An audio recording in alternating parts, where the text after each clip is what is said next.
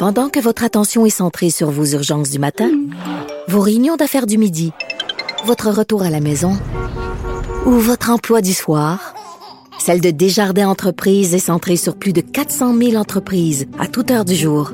Grâce à notre connaissance des secteurs d'activité et à notre accompagnement spécialisé, nous aidons les entrepreneurs à relever chaque défi pour qu'ils puissent rester centrés sur ce qui compte, le développement de leur entreprise.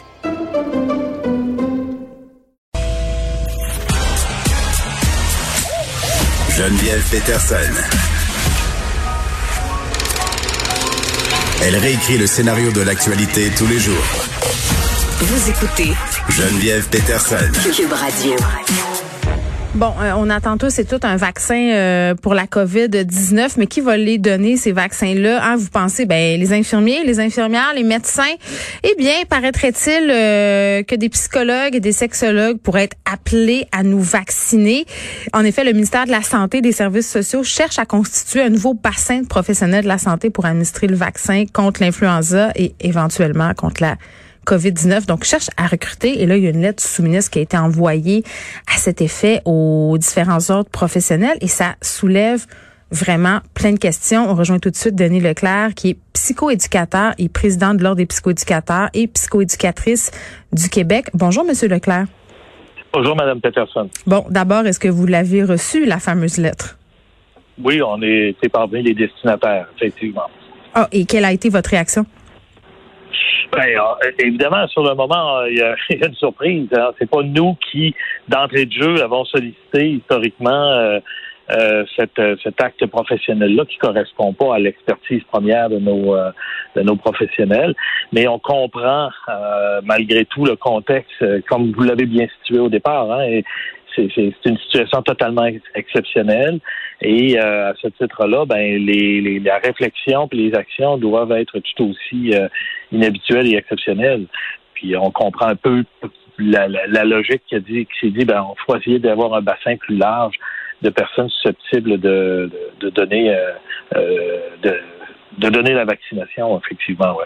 Et corrigez-moi si je me trompe, Monsieur Leclerc, mais dans les communications euh, qui ont été faites à propos euh, de cette possibilité euh, pour différents différentes personnes qui sont pas en fait des personnes qui œuvrent en santé normalement là, de d'avoir de, faire la vaccination. En fait, on dit que ce serait seulement dans des circonstances particulières.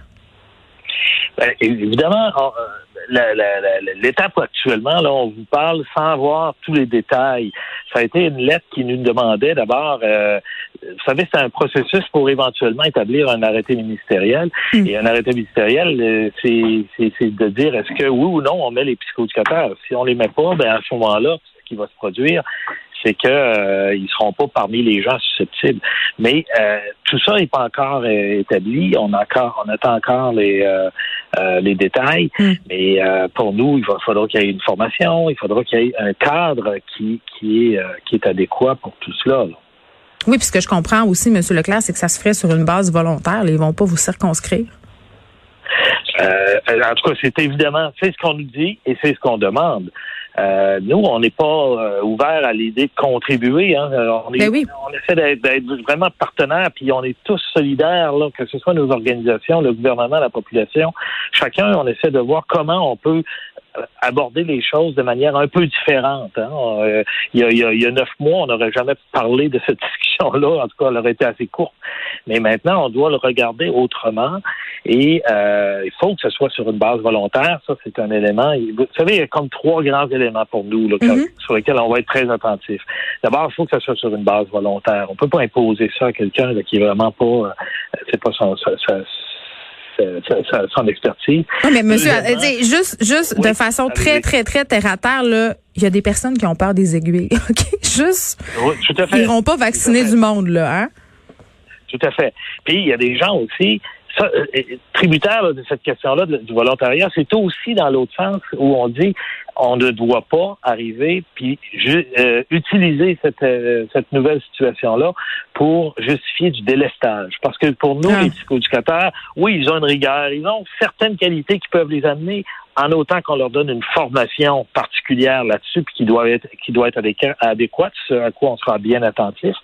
Mais d'abord et avant tout, c'est des gens qui sont dans le domaine de la santé mentale et des relations d'aide en général, et ils ont une expertise pour les clientèles en difficulté d'adaptation. Et cette expertise-là, là, là, c'est pas personne d'autre qui peut prendre leur place. Et eux, ils doivent être en poste quand ils le sont. Donc, que ce soit volontaire parce que quelqu'un travaille à temps partiel, il est prêt à compléter, ou les fins de semaine, ou quelqu'un qui, supposons, est en pratique privée, puis a, une baisse de clientèle, puis dit, ben, moi, je suis prêt à contribuer. Tout ça, ça va en autant que ça n'apporte pas une, euh, un délestage, donc une, coupure de service pour d'autres clientèles. Ben, on va être attentif à ça. C'est tellement important de le souligner, je trouve, parce que moi, c'est une des questions que je me posais quand, quand j'ai vu ça circuler. Je me suis dit, ben, écoute, on parle déjà tellement du manque de ressources en santé mentale, des listes d'attente qui sont longues. Souvent, les gens n'ont pas accès justement à des psychoéducateurs, à des psychothérapeutes, à des psychologues, à des sexologues. Tu sais, c'est compliqué là. Si on passe par le public d'avoir accès à ces ressources-là, je me dis, on va. Est-ce que ce sont vraiment les bons professionnels à aller chercher pour vacciner la population? Ils sont déjà tellement occupés à faire un travail important.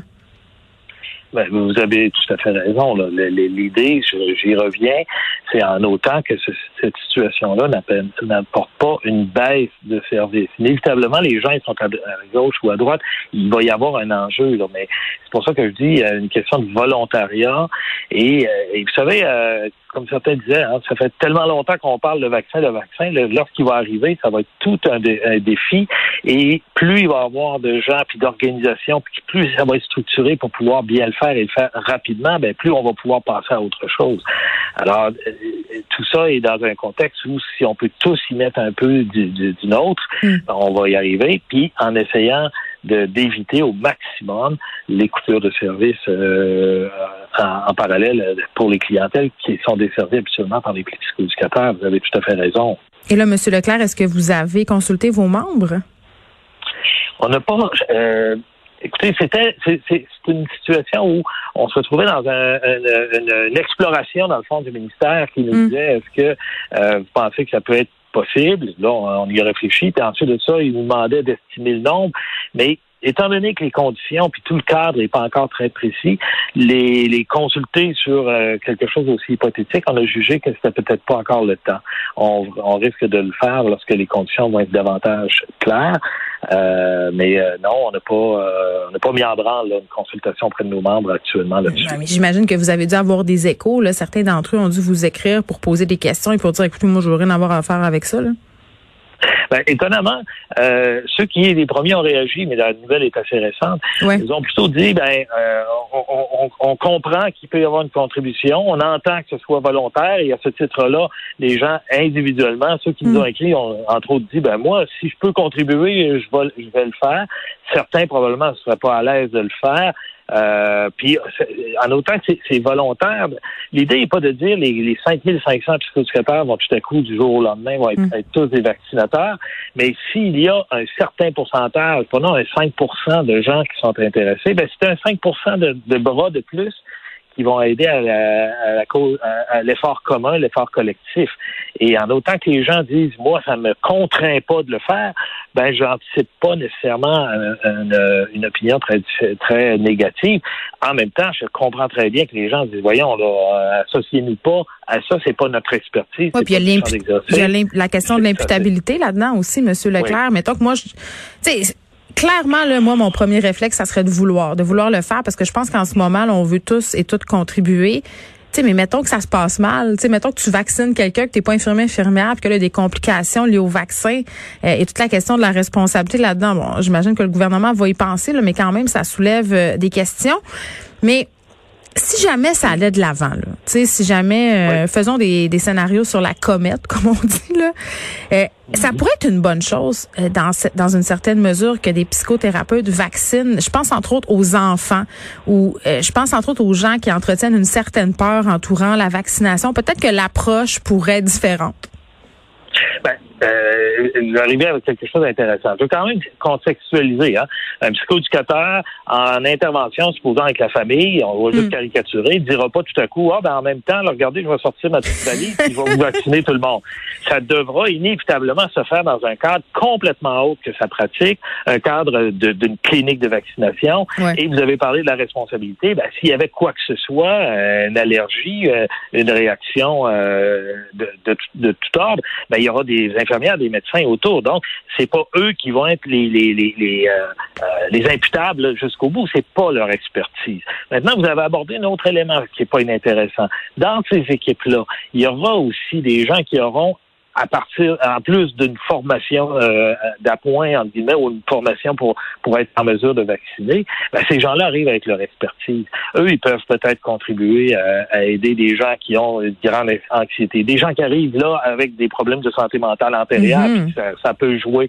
Ils peuvent être contributifs dans toute une dynamique d'équipe qui se mettra en branle. Mais là, on n'a pas encore les détails. On peut pas vous dire, oui, regardez, le psychothérapeute va plutôt travailler sur ça euh, bon, mais à la limite, le psychoéducateur pourrait être appelé même s'il n'est pas appelé à être un vaccinateur, à mm. contribuer justement sur ces volets-là.